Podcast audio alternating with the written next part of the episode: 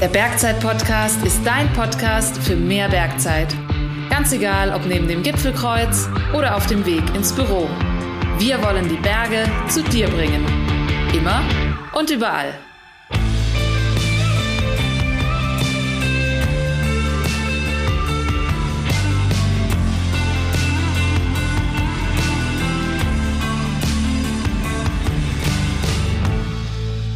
Servus zusammen und herzlich willkommen zu einer neuen Beratungsfolge des Bergzeit Podcast. Ja, die heutige Episode, die wird äh, tatsächlich mal so ein bisschen anders als sonst, weil es nicht direkt um eine Bergsportart geht und auch nicht um das Equipment dafür, sondern um etwas ganz anderes, das aber auf den Bergsport echt auch eine große Auswirkung haben kann. Und was genau das ist, darüber spreche ich heute mit einer ehemaligen Bergzeitkollegin, nämlich der lieben Isabel Ewig. Isa, ich freue mich richtig, dass du da bist. Danke, ich freue mich auch sehr, mal wieder da zu sein. Ich vermisse Bergzeit tatsächlich auch sehr. ah, das hört man sehr, sehr gerne.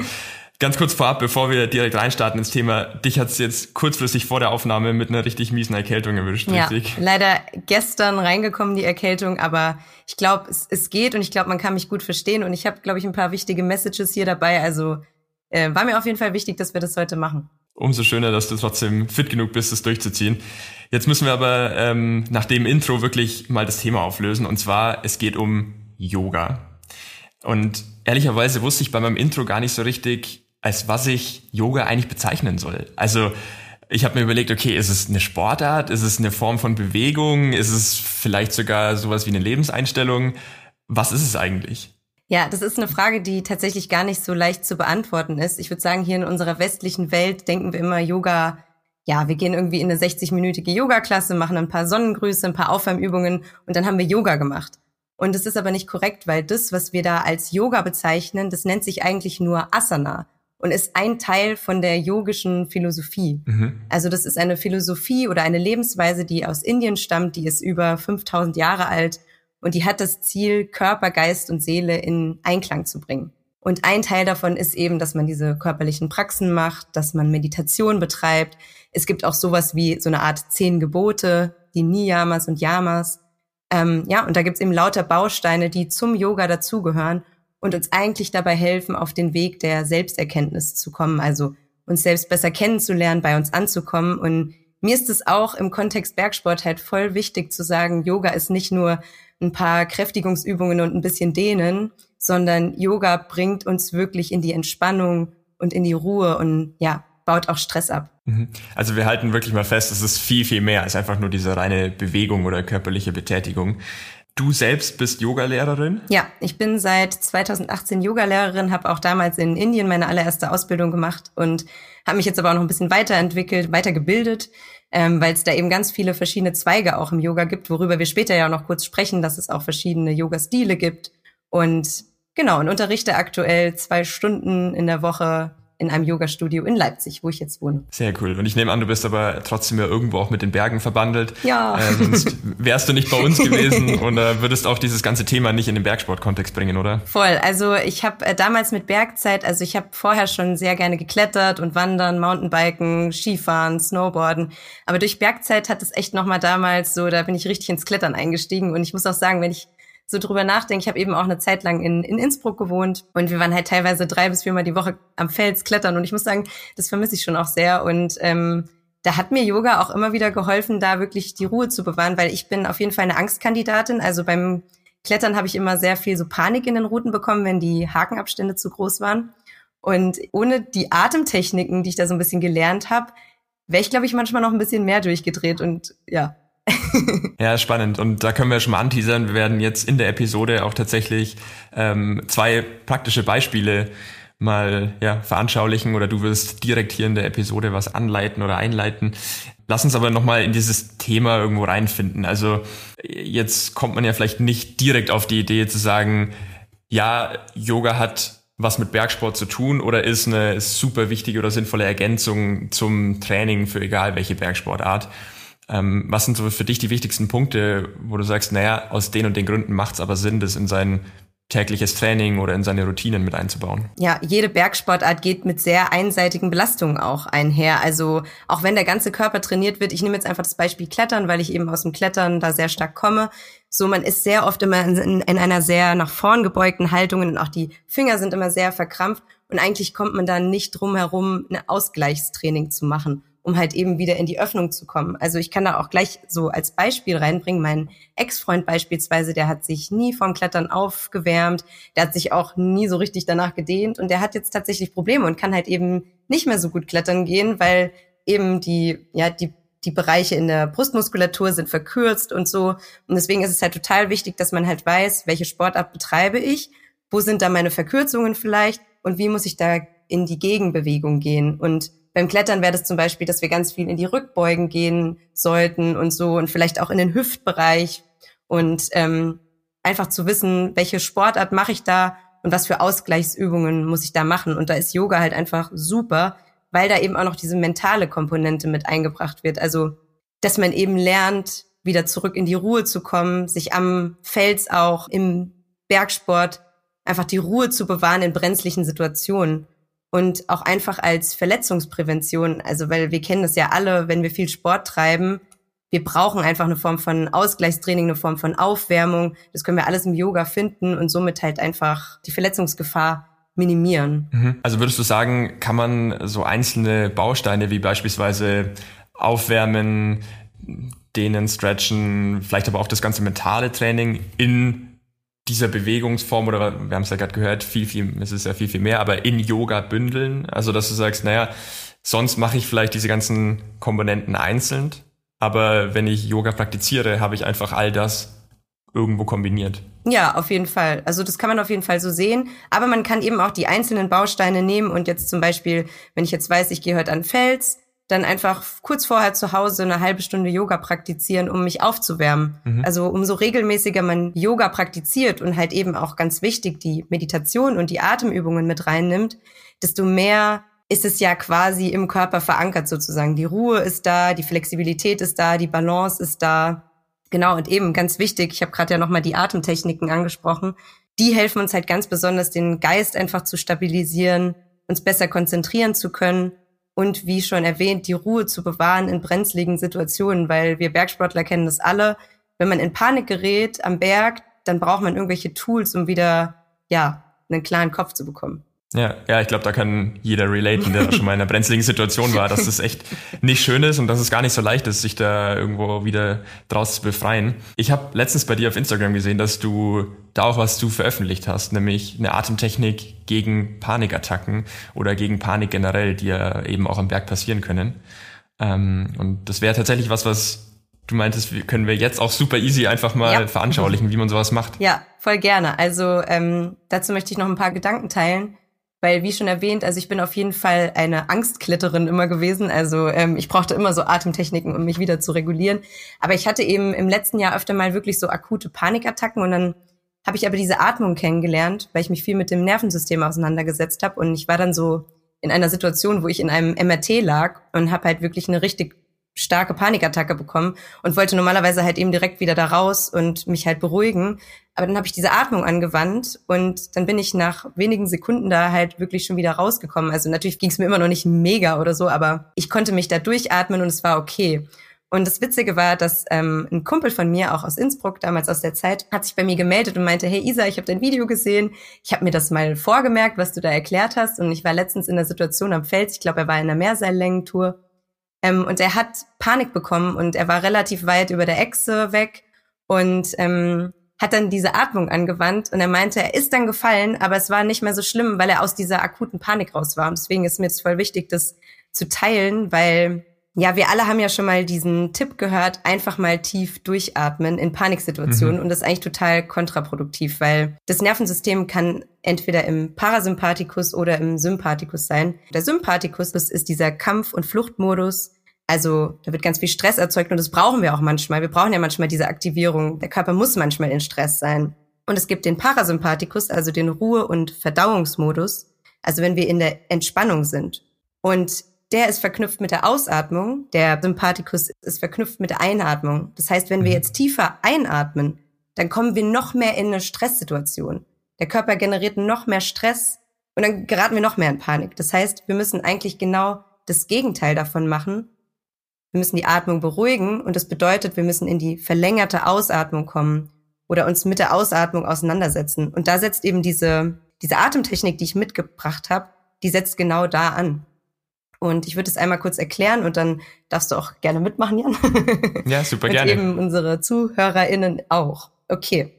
Also du nimmst einen ganz normalen Atemzug. Du atmest durch die Nase ein und wieder aus. Kneifst dann mit deinen Fingern die Nase zu und hältst den Ausatmen für fünf Sekunden.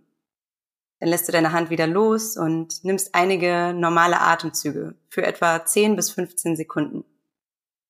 Mit dieser Atmung machst du einfach weiter, bis du dich ruhiger und entspannter fühlst.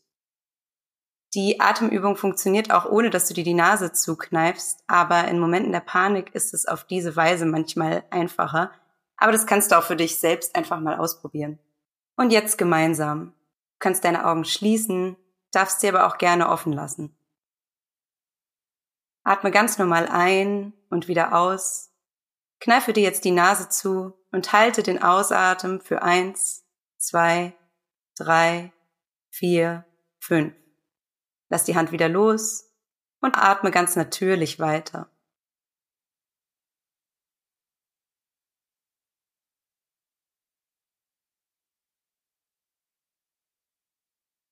Jetzt wieder einatmen, ausatmen, halte den Ausatmen für eins, zwei, drei, vier, fünf. Hand wieder loslassen und natürlich weiteratmen.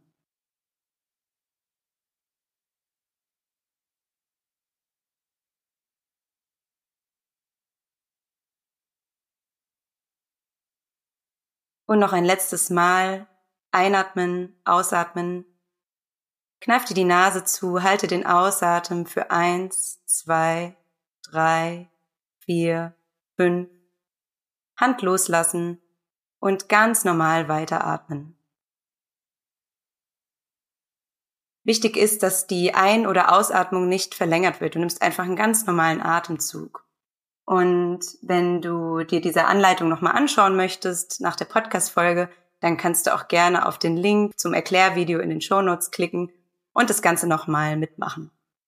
Also vielleicht magst du mir auch mal berichten, Jan, ob du irgendwie eine Veränderung in deinem Körper wahrnimmst. Vielleicht spürst du dass du schon ein bisschen mehr runtergefahren bist, entspannter bist. Also ich könnte jetzt hier mal kurz auf meine auf mein Pulsmesser schauen, uh.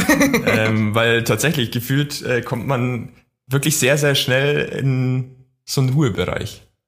Ja. Sehr schön, ja. Und es ist wirklich eine Atmung, die kann man sich einfach so im Hinterkopf behalten und überhaupt in Paniksituationen oder nicht nur Paniksituationen, auch einfach, wenn man super gestresst ist, sich das einfach zu merken, den Ausatmen zu verlängern. Also eine einfache Atmung wäre auch auf vier Zählzeiten einatmen, auf acht Zählzeiten wieder ausatmen. Und das ist auch was, was man zum Beispiel vorm Schlafengehen gut machen kann. Einfach wenn man merkt, hey, ich bin schon wieder super gestresst, ich kann schon wieder gar nicht zur Ruhe kommen. Die Atmung wird auf jeden Fall was mit deinem System machen. Das wirst du auf jeden Fall merken. Mhm. Ich finde es deswegen einfach sehr, sehr cool, weil es so viele Alltagsanwendungsmöglichkeiten hat mhm. ähm, und weil es echt schnell geht. Also es reicht ja auch, wenn ich einen extrem durchgetakteten Tag habe. Ich springe eigentlich gefühlt von einem Termin in den nächsten, ja. aber die vielleicht 30, 60, 90 Sekunden habe ich dann doch immer, um einfach mal schnell diese Übung einzubauen. Und wahrscheinlich ist es auch so ein bisschen eine Routine-Sache, oder? Also irgendwann konditioniert sich der Körper vielleicht auch darauf, dass er weiß, okay, ja.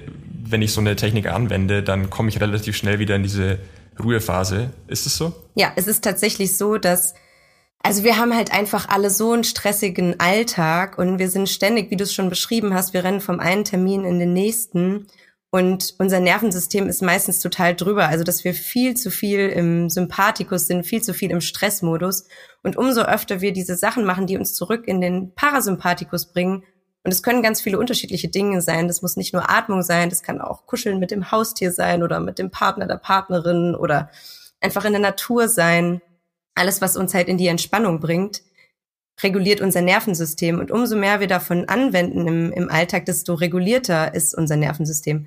Und reguliert bedeutet nicht, dass wir nur noch äh, in Entspannung sind und chillen, sondern einfach, dass das System weiß, jetzt ist eine Situation, wo wir Stress brauchen, wo Stress wichtig ist. Also gerade im Bergsport, ja, Stress, wir brauchen den, wir brauchen das Adrenalin. Aber dass der Körper auch weiß, ah, okay, jetzt gerade ist doch gar nicht so schlimm, ich kann hier in die Entspannung kommen. Und das wäre auch ein Tipp von mir, einfach nicht zu versuchen, irgendwie zwei Stunden am Tag Yoga zu machen oder eine Stunde, sondern lieber am Morgen einfach mal zehn Minuten Zeit nehmen, bei dir ankommen, diese Atmung vielleicht anwenden mit der verlängerten Ausatmung. Das bringt viel, viel mehr. Lieber jeden Tag ein bisschen, anstatt keine Ahnung, einmal die Woche zwei Stunden. Mhm. Ja, das wollte ich eh noch fragen, so wie baue ich so eine Routine überhaupt auf, weil ähm, manchmal hat man ja das Gefühl, okay, ich brauche dafür immer ewig lang und dann muss ich meine Matte ausrollen und brauche irgendwo auch den Ort dafür und so weiter. Aber jetzt, wenn man das so hört, dann wird einem ja klar, okay, so komplex muss es gar nicht sein. Nee, so komplex muss es gar nicht sein. Ich meine, es ist super schön, wenn wir uns Zeit dafür nehmen, ab und zu mal in eine Yoga-Klasse zu gehen oder irgendeine Form von Ausgleichstraining zu machen. Aber viel wichtiger ist, dass wir irgendwie herausfinden, was tut mir gut, was bringt mich zurück in die Entspannung. Und gerade auch morgens, man tendiert dazu, morgens aufzustehen und ich brauche jetzt erstmal meinen Kaffee, ich brauche jetzt erstmal was Aktivierendes. So, das kennen wir alle, das machen wir alle. Ähm, aber es ist eigentlich viel besser für den Körper, wenn man aufsteht und erstmal bei sich ankommt und einfach mal auszuprobieren. Vielleicht funktioniert für die eine Person Meditation besser. Für mich zum Beispiel funktioniert Atmung super gut. Macht fast jeden Tag meine Breathwork-Session. Die geht so 15 Minuten lang einfach wo ich wieder zurück in den Parasympathikus komme. Oder für andere mag das was anderes sein. Genau. Und meine Empfehlung ist, sich da gar nicht so doll zu stressen und einfach mal zu schauen, was tut mir gut. Jetzt habe ich mal noch eine Frage. Wenn ich aktuell Yoga-Sessions mache, dann mache ich die zugegebenermaßen oftmals einfach mit YouTube-Anleitungen. Und dann sehe ich eine Beschreibungen ganz oft irgendwo sowas wie ähm, Vinyasa Flow oder Yin Yoga. Äh, ich, ich, schätze mal, dass das einfach die unterschiedlichen Art und Weisen ähm, des Yoga sind. Gibt es da irgendwas, wo du sagst, naja, welche oder die Stile eignen sich auf jeden Fall für uns Bergsportler ganz speziell, weil da wird irgendwas anderes gemacht als bei den anderen Stilen? Ja, auf jeden Fall. Also es gibt etliche Yoga-Stile und ja, gerade auch ganz viel modernes Yoga und so weiter und so fort. Ich würde ganz generell erstmal als Tipp einfach mitgeben, probier einfach mal ein paar verschiedene Stile aus. Einfach mal in verschiedene Yoga-Klassen gehen, mal schauen, ah, okay, was ist dieses Vinyasa? Einfach mal ausprobieren. Gerade wenn man ein bisschen sportlicher ist, kann man sich da ruhig auch durchprobieren. Und als zweiten Tipp auch mal unterschiedliche Lehrer auszuprobieren, weil jeder Lehrer, jede Lehrerin unterrichtet ja ganz anders und jede Person hat andere Bedürfnisse. Also ich zum Beispiel mag das total gerne, wenn eine Yoga-Klasse sehr langsam ist, sehr achtsam ist. Andere Leute, die vielleicht eher aus dem Bergsport kommen oder sehr aktiv sind, die brauchen das vielleicht eher super sportlich. Und ich habe heute mal so drei Stile mitgebracht, die zu den bekanntesten zählen und wo ich auch sagen würde, das eignet sich auf jeden Fall für Bergsportler. Und ich habe die auch mal so ein bisschen sortiert von sehr meditativ und sehr auf Ruhe fokussiert bis sehr sportlich. Mhm. Also da haben wir einmal das Yin-Yoga, das du auch schon erwähnt hast. Und zwar werden im Yin-Yoga Haltungen bis zu drei Minuten gehalten. Und das hat zwei Gründe. Einmal, dass wir in meditativen Zustand kommen. Und der zweite Grund ist, weil das auch die Faszien anspricht, dadurch, dass wir so lange in diesen Haltungen sind. Und dieses Yoga eignet sich auf jeden Fall für Anfänger. Es ist super zugänglich, aber natürlich auch für Fortgeschrittene. Und ich würde sagen, das ist für alle Bergsportler, die nach einer tiefen Dehnung suchen und gerne auch diesen meditativen Aspekt haben möchten. Und das ist einfach echt eine tiefen Dehnung. Also kann ich jedem empfehlen, mal auszuprobieren. Ich finde es super. Voll. Ja. Der zweite und bekannteste Yoga-Stil ist das Hatha-Yoga. Ich komme auch aus dem Hatha-Yoga, aus dem traditionell tantrischen Hatha-Yoga. Und das Hatha-Yoga ist sehr ganzheitlich. Also in jeder Stunde sind Asanas, also die Körperübungen, ein Teil und auch Pranayama, also Atemübungen und auch Meditation. Und im Schnitt werden Positionen länger gehalten, was total gut ist, weil das, man hat einfach Zeit, sich in die Haltung reinzufinden. Der Geist hat auch Zeit, sich zu beruhigen. Aber für manche Menschen ist es auch ein bisschen herausfordernd, weil der Geist dann auch sehr aktiv werden kann. Gerade Menschen, die noch nicht so lange Yoga praktizieren, für die ist es vielleicht nicht der Einstiegs-Yoga, sage ich jetzt einfach mal. Ich würde aber generell sagen, dass sich das für alle Menschen eignet, das Hatha-Yoga. Also auf jeden Fall auch für Anfänger, da es eben eine recht langsame Form des Yogas ist. Und es eignet sich für alle Bergsportler, die tief in die Dehnung gehen möchten und so eine Mischung aus Anstrengung und Beruhigung des Geistes suchen. Also es ist schon aktiver als Yin-Yoga, also deutlich aktiver. Und der dritte Stil, der auch sehr bekannt ist, eben das Vinyasa-Yoga. Was auch super toll ist, da gehen, die Haltungen gehen so fließend ineinander über. Es ist ein sehr dynamischer Stil, der auch sehr schweißtreibend ist. Also ich würde sagen, das ist so vielleicht eher für Fortgeschrittene oder eben für sehr sportliche Menschen, weil man eben eine bestimmte körperliche Fitness mitbringen muss.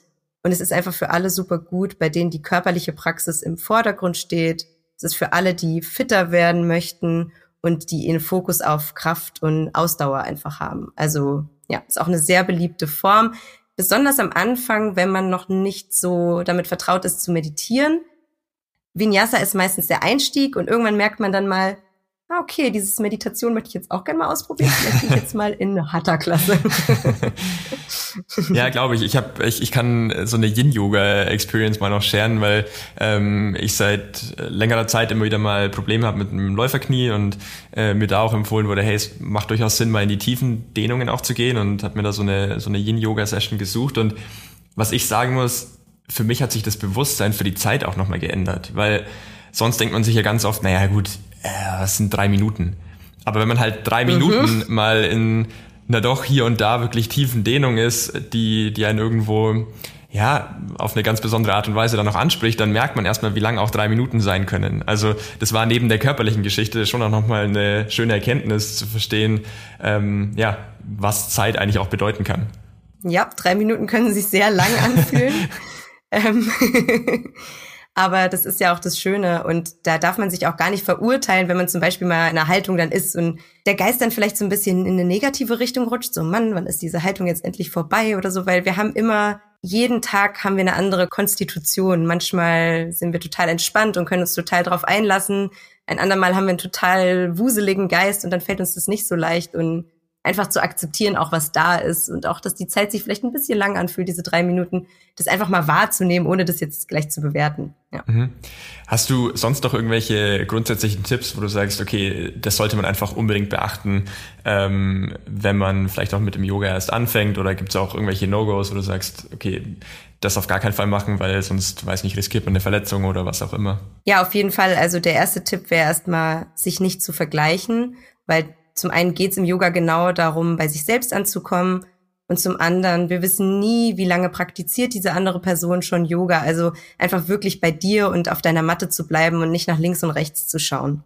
Und der zweite Tipp wäre, der Körper ist sehr weise und der weiß eigentlich, ah, ist diese Haltung jetzt vielleicht gerade ein bisschen zu tief für mich. Und selbst wenn die Yogalehrerin, der Yogalehrer ansagt, hey, jetzt geh noch mal ein bisschen tiefer, deine Körperweisheit wird dir auch sagen, wenn das nicht so gut ist.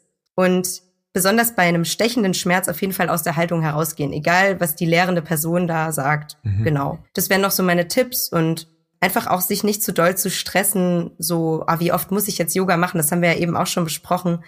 Lieber öfter und dafür kürzer einfach mal zehn Minuten einbauen, einfach mal fünf Minuten am Tag einbauen. Das reicht auch schon am Anfang. Und das Interessante ist ja auch, das Gehirn ist ja sehr auf Gewohnheit getrimmt. Und wenn wir uns jetzt gleich vornehmen, irgendwie jeden Tag 60 Minuten Yoga zu praktizieren, dann werden wir spätestens an Tag fünf sagen, kein Bock mehr.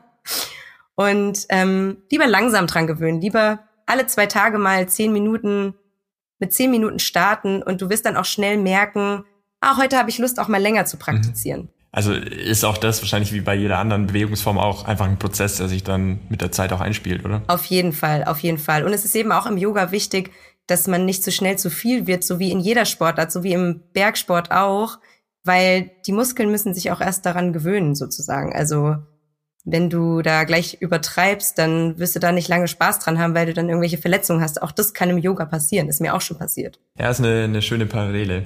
Ähm, Isa, ich würde mit dir noch wahnsinnig gerne mehr ins Detail einsteigen, aber ähm, das müssen wir wahrscheinlich mal auf eine, eine Anschlussfolge verschieben. Äh, ich habe trotzdem jetzt allein bisher richtig, richtig viel gelernt. Vielen Dank dafür. Und äh, dass du da draußen all das Wissen von Isa nochmal kompakt zusammengefasst bekommst, kommt hier wie immer unser Bergwissen zum Mitnehmen. Bergwissen zum Mitnehmen. Erstens. Oftmals versteht man unter Yoga die körperliche Praxis, die auf der Matte stattfindet. Die Asana ist jedoch nur ein kleiner Aspekt von dem, was Yoga eigentlich ausmacht. Yoga ist eine aus Indien stammende 5000 Jahre alte Lehre, die das Ziel des Erwachsens bzw. der inneren Freiheit bestrebt. Zweitens. Bei allen Bergsportarten werden vor allem die Beinmuskulatur, aber auch die Schulter-, Nacken- und Armmuskulatur regelmäßig beansprucht. Oftmals gehen damit einseitige Belastungen einher, die wunderbar mit Yoga ausgeglichen werden können. Der noch viel wichtigere Aspekt ist jedoch die mentale Komponente. Atemtechniken spielen im Yoga eine große Rolle und helfen dabei, den Geist zu stabilisieren, sich besser konzentrieren zu können und in brenzligen Situationen die Ruhe zu bewahren. Besonders für uns Bergsportler sind die Atemübungen ein wichtiges Werkzeug. Denn wenn wir beispielsweise beim Klettern in einer schwierigen Route verstecken, dann hilft uns die bewusste Atmung dabei, nicht die Fassung zu verlieren. Drittens. Besonders Yin, Hatha und Vinyasa Yoga eignen sich für uns Bergsportler. Jeder Stil hat seinen eigenen Schwerpunkt, von tiefen Dehnungen bis hin zu sehr aktiven, körperlich anspruchsvollen Bewegungsabläufen. Viertens. Beim Yoga geht es nicht darum, sich mit anderen zu vergleichen. Konzentriere dich ganz auf dich selbst. Je nach Tagesform kannst du außerdem tiefer oder weniger tief in eine Yoga-Haltung gehen. Wichtig, sobald du einen stechenden Schmerz spürst, gehe bitte sofort aus der Übung heraus. Fünftens. Es gibt keine Regeln dafür, wie oft Yoga ausgeübt werden soll. Es ist jedoch empfehlenswert, langfristig Yoga bzw. Dehnungseinheiten in deinen Alltag zu integrieren. Lieber dehnst du dich dreimal die Woche nur zehn Minuten, anstatt alle vier Wochen zwei Stunden Yoga zu praktizieren. So, und jetzt gibt's heute auch ein etwas anderes Ende der Episode, ähm, weil Isa wird gleich noch eine kleine Übung zur direkten Entspannung anleiten. Ähm, und dann kannst du auch hoffentlich sehr, sehr entspannt aus der Folge ausfloaten. Davor noch der kurze Hinweis, in zwei Wochen wartet wieder eine Interviewfolge mit einer spannenden Persönlichkeit aus dem Bergsport-Kontext. Und wenn euch der Bergzeit-Podcast gefällt, dann abonniert ihn gerne und schreibt auf der Podcast-Plattform eurer Wahl gerne auch eine Review. Und jetzt ganz viel Spaß beim Mitmachen der Entspannungsübung. Ciao, ciao, euer Jan. Wenn du möchtest, dann finde jetzt einen aufrechten Sitz. Du kannst dich entweder auf einen Stuhl setzen oder dich auch hinlegen ins Shavasana, in die Schlussentspannung. Dann komm erst mal ganz bei dir an, schließ die Augen und nimm mal drei tiefe Atemzüge durch die Nase ein und durch den geöffneten Mund wieder aus. Du kannst dir beim Ausatmen wirklich ausseufzen, alles loslassen.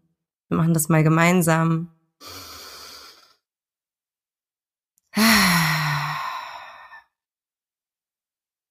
Noch zweimal so.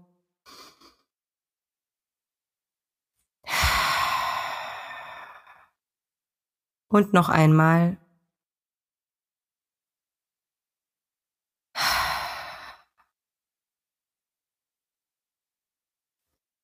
Und dann spür mal den Stuhl unter dir oder die Matte unter dir. Und lass alle denkende Energie in den Sitz oder in die Matte sinken. Gib die ganze denkende Energie ab. Und wir richten unser Bewusstsein jetzt auf sechs verschiedene Bereiche im Körper und bringen so bewusst Entspannung in diese Bereiche und auch alle Bereiche dazwischen. Richte deine Aufmerksamkeit jetzt auf deine Fußsohlen und auf deine Handflächen.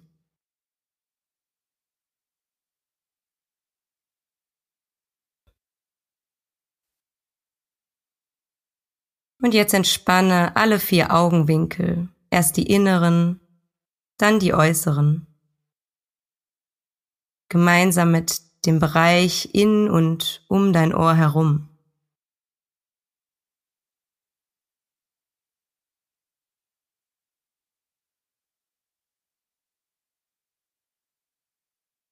Entspanne jetzt deinen Kiefer, deine Zunge liegt ganz locker im Mundraum. Und richte deine Aufmerksamkeit gleichzeitig auf deinen Beckenboden und lass auch da los.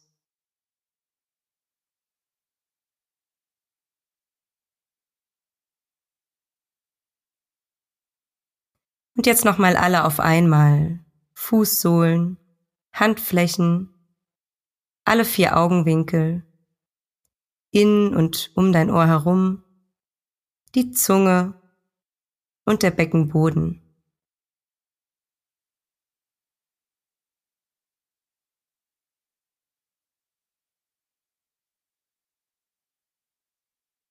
Komm jetzt ganz bei dir an und schau mal, ob sich in deinem Körper schon was verändert hat.